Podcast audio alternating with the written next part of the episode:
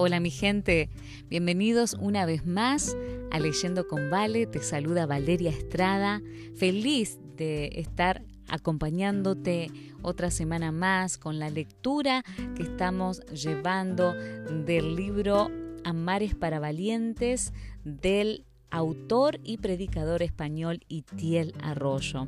Estamos en el capítulo 7, casi casi estamos por llegar al final de estos 12 capítulos y el capítulo número 7 se titula Corona a tus padres.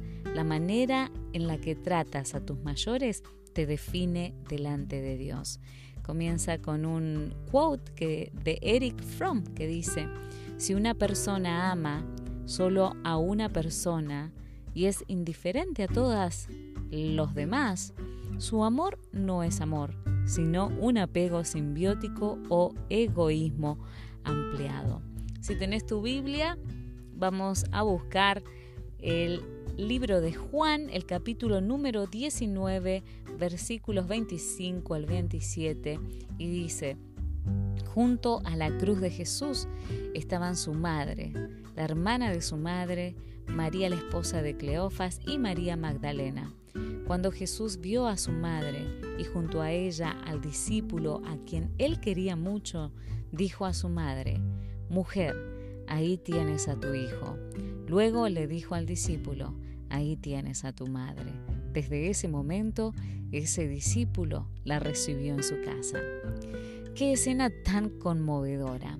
Es como ese pequeño detalle en medio de la trama de una película que abre un paréntesis en el hilo argumental de la historia para contarte algo acerca de la relación entre los protagonistas y sin saber muy bien por qué te toca la fibra sensible del corazón y logra sacarte una lágrima de las entrañas. Sí, lo admito, soy un poco llorón.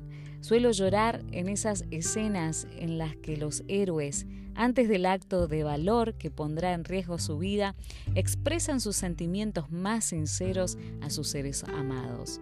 Me emocionan mucho, me resultan conmovedoras las palabras de afecto que el héroe expresa antes de su sacrificio, la manera en la que se despide de aquellos que son importantes en su vida.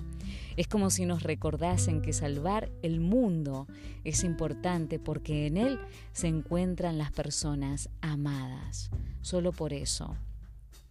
No sé si voy a encontrar las palabras adecuadas para describir la belleza de lo que estaba ocurriendo a los pies de esa cruz. Jesús, el gran héroe de la historia, estaba luchando la batalla final contra el poder del Hades. En esa cruz se estaba lidiando un conflicto de dimensiones cósmicas, el rescate de la humanidad de las garras de la muerte. Allí, clavado, se encontraba el héroe herido, mientras sus llagas abiertas goteaban sangre sobre el barro, magullado, cortado y sangrante, con un dolor ardiente por el desgarro de los clavos. Jesús se esforzaba por respirar al ser colgado en la cruz con clavos de 12 centímetros de largo, atravesando los talones, sus talones y muñecas que le sujetaban al patíbulo. Jesús sufrió los dolores más terribles que conoce la humanidad. Estar clavado en la cruz hacía muy difícil la respiración. En esa posición cada movimiento respiratorio implicaba poner todo su peso sobre los clavos que trituraban sus nervios en pies y manos, por lo que inhalar un poco de aire implicaba un dolor inescrutable. Con el más mínimo movimiento, el dolor se extendía por todo el cuerpo como un golpe de corriente atravesando el brazo hacia la médula espinal eran como relámpagos atravesando el cuerpo de Jesús. Cada esfuerzo por respirar era fatigoso para el héroe, pero de repente hizo algo inesperado, hablar con su madre. Jesús abrió un paréntesis en su lucha contra el mal y antes de su sacrificio final le dedicó unas palabras a su madre que se encontraba a los pies de la cruz sufriendo como solo una madre sufre con el dolor de su hijo. cuando Jesús vio a su madre y junto a ella al discípulo a quien él quería mucho, dijo a su madre, Mujer, ahí tienes a tu hijo. Luego le dijo al discípulo, Ahí tienes a tu madre. ¿Qué es lo que estaba haciendo Jesús? Mientras resolvía el gran problema del pecado en la cruz, su amor aún tuvo tiempo para resolver el problema del cuidado de su mamá. En aquella época, el cuidado de los padres cuando se hacían mayores, enfermaban o no podían valerse por sí mismos, recaía sobre los hijos. Generalmente era el primogénito quien asumía la responsabilidad principal en el mantenimiento y protección de los progenitores. En una cultura como la hebrea, basada en el honor, no hacerlo se consideraba un acto de deshonra socialmente condenado. Lo que sabemos es que María era viuda y en ese momento estaba a punto de perder a su primogénito, por lo que se iba a encontrar en una situación de vulnerabilidad más aún teniendo en cuenta que el sistema religioso no ofrecería ayuda asistencial ni limosna a la madre del disidente. Jesús, movido por un afecto profundo por su mamá, la llamó desde lo alto de la cruz y le dijo, Madre, no te quedarás sola. Ahora mi discípulo Juan será tu hijo. Y dirigiéndose a Juan le dijo, Cuídame bien a mi mamá hazte responsable de protegerla y cubrir sus necesidades. Y así fue. De hecho, hace unos años tuve la oportunidad de visitar las ruinas de la ciudad de Éfeso en la actual Turquía, donde la tradición dice que Juan acogió a María en sus últimos años de vida. En definitiva, Jesús le arregló la jubilación a su mamá y se aseguró de que recibiese el cuidado necesario en su ausencia y pensó en su madre en una situación en la cual la mayoría de nosotros solo estaríamos pensando en nuestro propio dolor mientras estaba clavado en la cruz. Esto logra sacarme una lágrima en honor a Jesús, el verdadero modelo de hijo, que no solo fue un perfecto hijo de Dios, sino que fue un perfecto hijo de María. Corbán. Como expresé en el capítulo anterior, creo que la relación con nuestros padres y la manera en la que los tratamos, más que cualquier otra relación en nuestra vida, probará la calidad de nuestro amor. Para Dios, la honra a los padres es un asunto prioritario en su reino. El hijo que no entiende este principio no entiende el corazón de Dios. Si lees con atención los evangelios, te darás cuenta de que había ciertas cosas que enojaban a Jesús, porque el amor verdadero también arde en contra de aquellas cosas que se oponen a la justicia, la verdad y la misericordia, aunque vengan empaquetadas dentro de la caja de la religión. Jesús no tenía problemas a la hora de relacionarse con publicanos, leprosos y prostitutas. De hecho, él se relacionaba tanto con ese tipo de personas marginadas socialmente que le conocían como el amigo de los pecadores. Pero había un tipo de personas a las que Jesús no soportaba, los religiosos hipócritas. Y una de las cosas que más le enojaba de ellos era un pacto de consagración que se llamaba Corbán. De hecho, nuestro maestro les dedicó uno de los sermones más directos a aquellos que lo practicaban. Bien, desechan el mandamiento de Dios para establecer su tradición, porque Moisés dijo, honra a tu padre y a tu madre, y el que maldiga a su padre o a su madre muera irremisiblemente. Pero ustedes dicen que si alguien le dice a su padre o madre, aquello con que hubieras sido beneficiado de parte mía es corbán, es decir, una ofrenda a Dios, ya no le permiten hacer nada por su padre o su madre. Así invalidan la palabra de Dios mediante su tradición que han transmitido y hacen muchas cosas semejantes a estas. Esto se encuentra en Marcos 7 del 9 al 13. Realmente, el corbán era un pacto de consagración hermoso, donde un hombre se podía acercar al templo y hacer una dedicación de sus pertenencias a Dios diciendo, todo lo que tengo, toda mi riqueza y posesiones, lo consagro a ti. A partir de este momento no considero nada de mi pertenencia, sino que todo es tuyo. Básicamente hacer corbán era entregar tus bienes a Dios. Entonces, ¿qué es lo que ponía furioso a Jesús de una dedicación tan noble? Que muchos hijos lo usaban como una excusa para deshonrar a sus padres. Como dijimos en la cultura hebrea, los hijos tenían el deber de atender a las necesidades de sus padres, sobre todo cuando se hacían mayores y requerían sustento económico.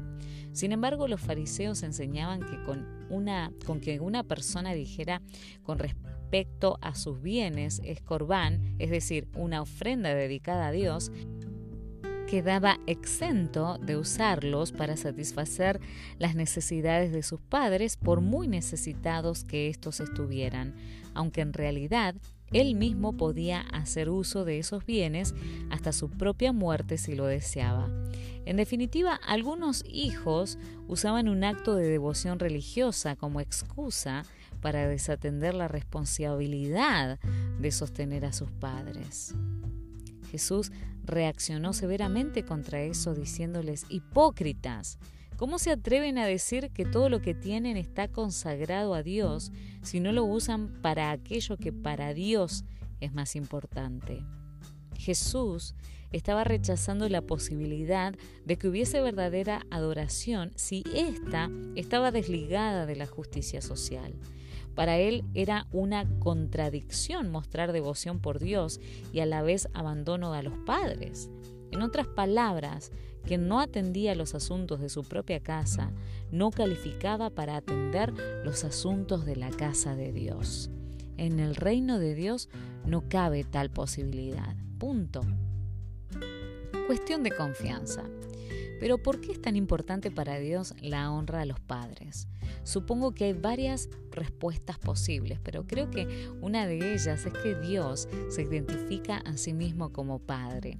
Sigmund Freud, el psicoanalista ateo, afirmó, la actitud de una persona hacia su padre biológico determina la actitud de esa persona hacia su Dios. Es decir, el hijo que no es capaz de honrar a una autoridad visible y cercana, difícilmente podrá honrar a una autoridad invisible. Lo que estoy intentando decir es que Dios sabe que si comenzamos deshonrando a nuestros padres biológicos, le deshonraremos a Él, tarde o temprano. La honra a los padres es una cuestión de confianza para Dios. Me atrevo a afirmar que Dios no confía en un hijo que ignora a sus padres. Un amor así no es confiable.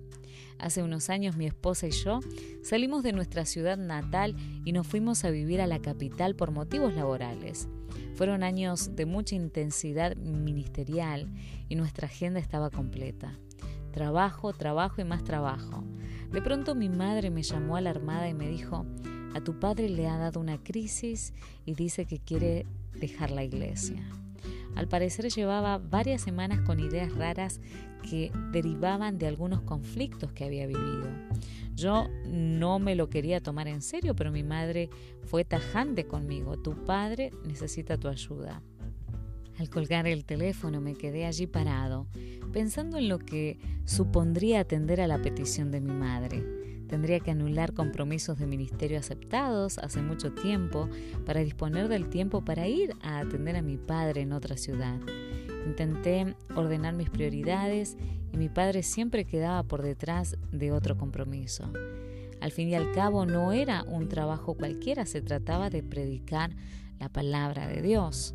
Entonces escuché la voz del Espíritu Santo dentro de mí como un puñetazo en el estómago porque a veces la verdad duele. Si no eres capaz de servir a tu Padre, no me sirves a mí. No me gustó escuchar eso, teniendo en cuenta que mi agenda estaba llena de compromisos en favor de su reino, pero con el tiempo he llegado a comprender que en su reino es más importante ministrar a tu Padre que ministrar a una multitud. Entonces lo hice. Me fui con mi padre unos días a una casa en la montaña. Fue un tiempo de largos paseos y conversaciones. Creo que los dos fuimos sanados de alguna manera particular en ese lugar juntos. De labios me honran, pero su corazón está lejos de mí. Los ancianos ocupan un lugar especial en el corazón de Dios, pero tristemente la deshonra imperante en nuestra generación se está infiltrando hasta las estructuras de nuestras familias cristianas. Jesús les dijo a ellos y nos recuerda a nosotros también, este pueblo de labios me honra, pero lejos de mí está su corazón. Esto se encuentra en el libro de Marcos, capítulo 7, versículo 6. Dicho de otro modo, es posible tener la boca llena de palabras de admiración hacia Jesús y sin embargo tener el corazón muy lejos de sus prioridades. Es posible hablar de Jesús, pero que nuestro corazón no se conmueva con lo que le conmueve a Él. De manera que Jesús nos hace plantearnos la siguiente pregunta. ¿De qué sirven nuestros cultos de adoración si olvidamos a nuestros mayores? He tenido la oportunidad de predicar en muchas iglesias alrededor del mundo y al hacerlo he observado las congregaciones y he detectado un patrón preocupante que se repite en las iglesias más contemporáneas. No tienen ancianos. ¿Dónde están nuestros mayores? ¿Hay lugar para ellos en nuestros cultos? O más importante aún, ¿hay lugar para ellos en nuestras vidas egocéntricas, acomodadas y consumistas? Ancianos. Leí una de las estadísticas publicadas por la Cruz Roja Española una ONG que se dedica gran parte de sus esfuerzos a atender casos de urgencia relacionados con ancianos, que afirmaban que el 70% de los ancianos de España viven en soledad. Muchos apenas son visitados por sus hijos y en algunos casos quedan recluidos en sus propias casas debido a su incapacidad para moverse, por lo que su única compañía durante semanas es la televisión. Occidente está envejeciendo. En mi país, muchos de los ancianos que veo vivieron la última posguerra del siglo pasado, conocieron la escasez, la dictadura militar de casi medio siglo en España, vivieron con apenas dos pares de zapatos y el mismo traje para todos los domingos. Pero esos ancianos fueron capaces de sacar a nuestros padres adelante y por lo tanto a todos los que ahora somos el motor de la sociedad. Es cierto, las familias han cambiado porque nuestro mundo ha cambiado. Los hijos se van a sitios lejanos en busca de trabajo, se desarraigan y los padres se quedan. Son abuelos a distancia que ven a sus nietos con suerte de viaje en viaje y en las fotos del teléfono. Cuando sus hijos no viven lejos, el ritmo del trabajo en la ciudad hace que las familias se vean mucho menos que antes. Cuando esas personas mayores empiezan a no poderse valer por sí mismas, ¿quién cuida de ellos? En mi país, la respuesta más común es los servicios profesionales de geriatría. Cuando conocí a mi esposa, ella trabajaba como auxiliar de enfermería en un geriátrico atendía las necesidades básicas de los ancianos, les daba de comer, los aseaba y vestía. Muchos de ellos no podían ir al baño solos, por los que mi esposa los ayudaba a hacer sus deposiciones y después se encargaba de limpiarlos. Cambiaba el pañal a algunos de ellos que no podían levantarse de la cama y se encargaba de higienizarlos y de ponerles cremas hidratantes. Admito que cuando vi a mi esposa por primera vez me enamoré de su belleza exterior, pero cuando supe lo que hacía con aquellos ancianos, me quedé prendado de su belleza interior. Realmente la asistencia profesional que recibían aquellos ancianos era muy buena, pero mi esposa me decía que muchos de ellos se sentían un poco olvidados por sus hijos y añoraban un hogar. Aún recuerdo sus palabras. Hay tanta sabiduría en este lugar que quedará sin ser escuchada. Estoy convencido de que la grandeza moral de una sociedad se mide en la forma en la que trata a sus ancianos. Y aunque en Europa tenemos buenas instalaciones geriátricas, tenemos pocos hogares donde los abuelos tienen un lugar de honor en la mesa y son arropados por sus hijos, nietos y bisnietos hasta que fallecen. soy consciente de que en ocasiones es requerida la ayuda profesional para atender las necesidades médicas de nuestros mayores. Pero me pregunto si a veces los internamos en los geriátricos porque los percibimos como una carga. Creo que debemos hacer una valoración honesta de nuestras motivaciones. ¿Podemos atender a sus necesidades en nuestra casa o necesitan una atención profesional? ¿Queremos asumir la responsabilidad de cuidarlos y darles una vejez rodeados del calor de sus seres queridos? ¿Los percibimos como un obstáculo para mantener la calidad de vida que anhelamos? Seamos claros, cuidar de nuestros mayores incomoda, pero el amor verdadero está dispuesto a incomodarse. ¿Acaso no se incomodaron ellos al parirnos, al prepararnos el biberón y la papilla, al limpiarnos la caca del trasero y al soportar noches en vela cuando estábamos enfermos. El amor verdadero está dispuesto a incomodarse, porque amar no es solo algo que se dice, es algo que se hace.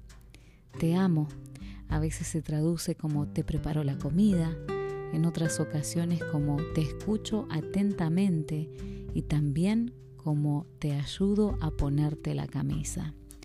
Cuando nosotros fuimos niños, nuestros padres nos tuvieron que decir quiénes éramos, pero cuando ellos sean ancianos, nosotros deberemos recordarles quiénes son.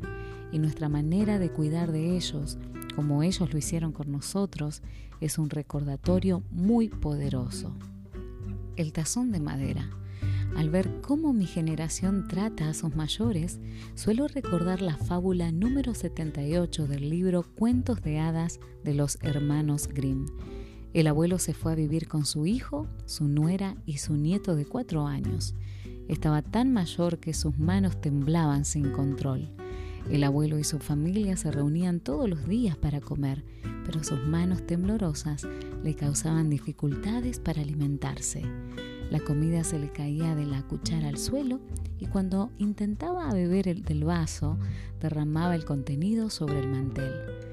La pareja se cansó de esta situación tan incómoda. Tenemos que hacer algo con el abuelo, dijo el hijo. Ya es suficiente. Derrama la bebida, hace ruido al comer, y tira la comida al suelo. Así que el matrimonio decidió poner una pequeña mesa en una esquina del comedor. Ahí el abuelo comía solo mientras el resto de la familia comía en la mesa principal. Como el abuelo había roto varios platos, le servían su comida en un tazón de madera. De vez en cuando miraban hacia donde estaba el abuelo y podían ver algunas lágrimas en su rostro triste, mientras intentaba alimentarse solo. Sin embargo, las únicas palabras que la pareja le dirigía eran fríos llamados de atención cada vez que dejaba caer la cuchara o la comida. Mientras tanto, el niño de cuatro años observaba todo en silencio. Una tarde antes de la cena, el padre observó que su hijo estaba jugando con unos trozos de madera en el suelo. Le preguntó, ¿qué estás haciendo, hijo? Con la misma dulzura, el niño le contestó, ah, estoy haciendo un tazón para ti y otro para mamá, para que cuando seáis como el abuelo, yo os pueda servir la comida en ellos. Sonrió y siguió con su tarea. Las palabras del pequeño golpearon la conciencia de sus padres. Esa misma noche el esposo tomó gentilmente la mano del abuelo y lo guió de vuelta a la mesa junto a su familia. Por el resto de sus días ocupó un lugar de honor en la mesa junto a ellos. Y por alguna razón el matrimonio no se sentía tan molesto cuando la cuchara se caía, la leche se derramaba o cuando se ensuciaba el mantel. Creo que la moraleja es sencilla de entender. Algún día todos nosotros también seremos viejos e incapaces de cuidar bien de nosotros mismos por lo que crear una cultura de honor hacia nuestros mayores, a nuestras familias hoy, repercutirá en beneficio de nuestra propia vejez mañana. Lo contrario también. Corona a tus padres. Al estudiar acerca del significado de la honra, descubrí una definición que se ha convertido en mi favorita. Honrar es poner una corona de reconocimiento sobre la cabeza de alguien. Esta definición dibuja una imagen muy poderosa en mi mente. Honrar a mis padres no se trata solamente de obedecerlos, respetarlos o cuidar de ellos cuando lo necesiten. Se trata de llegar a poner una corona de reconocimiento sobre sus cabezas que todos los demás puedan ver. Al pensar en esta preciosa definición, recordé el proverbio que expresa lo siguiente. Los nietos son la corona del anciano. Proverbios 17:6. Además del significado más obvio, este proverbio declara que el fruto que producimos como hijos es una corona sobre la cabeza de nuestros padres. Es decir, la manera en la que vivamos nuestra vida, el producto de nuestro trabajo y testimonio va a poner una corona sobre la cabeza de nuestros padres que puede ser una corona de espinas o una corona de gloria. En otras palabras, para bien o para mal, el fruto de nuestra vida va a coronar a nuestros padres. Esa corona sobre sus cabezas los enaltecerá o los avergonzará delante de los demás. Los hijos que viven su vida de forma irresponsable, que son conocidos por ser perezosos, pendencieros o problemáticos, no solo afectan a su propia reputación, sino que ponen una corona de espinas sobre sus padres que les hace sufrir y los avergüenza frente a los demás.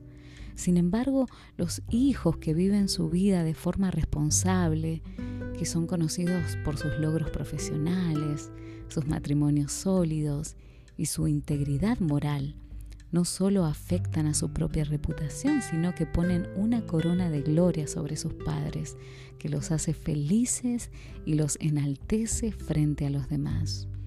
En definitiva, la honra no es solo un asunto privado, es un asunto público. La manera en la que vivimos no está desconectada de nuestras familias. Dice algo a los demás acerca de nuestros padres.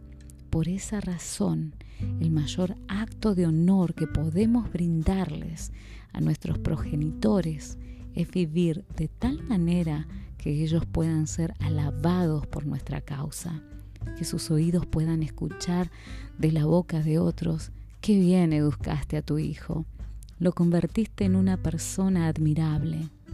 Dime, ¿qué puede enaltecer más a un padre o a una madre que ser alabado por tu causa.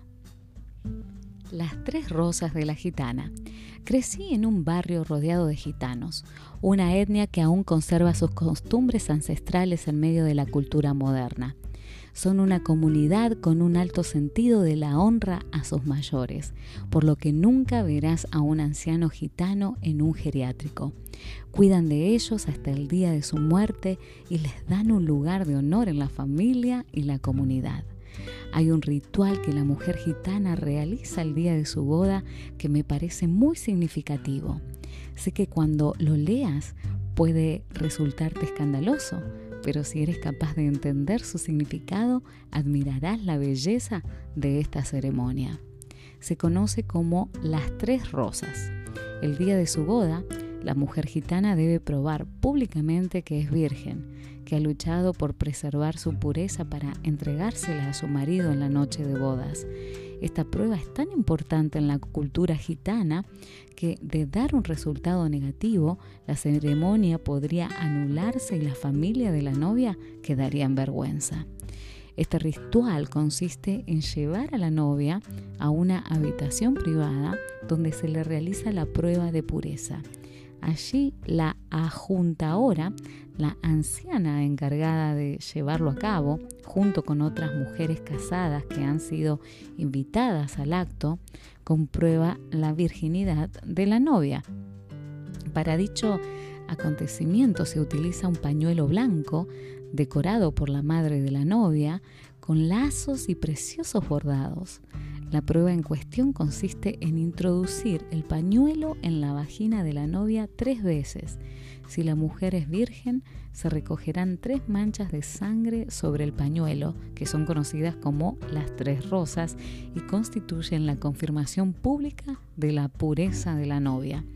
Una vez realizada la prueba, la ajuntadora lleva las tres rosas al padre de la novia y éste muestra el pañuelo con orgullo a los asistentes de la boda.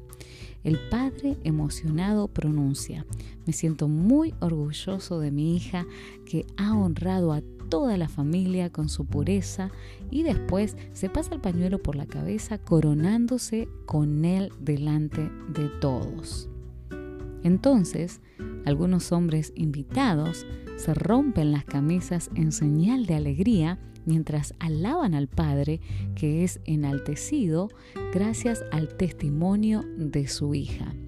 Después, los novios son levantados en hombros y les echan almendras por encima en señal de prosperidad y buena fortuna. Cuando se exhibe el pañuelo manchado de sangre, demostrando la legitimidad del matrimonio, las mujeres cantan la alborea, un poema reservado especialmente para la ocasión. En un verde prado tendí mi pañuelo. Salieron tres rosas como tres luceros. En ese momento tan especial, el padre alza a su hija y baila con ella mientras le susurra al oído cuán orgulloso está de ella. Probablemente los dos lloren emocionados. Antes de que sea tarde. Hay muchas formas diferentes con las cuales puedes coronar a tus padres. Sencillamente se trata de traer el fruto de tu vida y ponerlo como una señal de honor sobre sus cabezas. Puedes invitarlos a la fiesta de tu graduación y hacer una mención pública de todo lo que has aprendido de ellos. Puedes guardar el sueldo de tu primer mes de trabajo en un sobre y entregárselo en señal de gratitud por todo lo invertido en tu educación. Puedes organizar una escapada a algún lugar especial y hacer aquello que más le guste. Puedes hacerles una reforma en la casa o comprarles muebles para mejorar su comodidad. Puedes subir una foto con ellos en tus redes sociales y decirles que los quieres públicamente. Estoy seguro de que a ti se te ocurrirán maneras creativas de enaltecerlos, pero déjame advertirte, hazlo, hazlo antes de que sea tarde.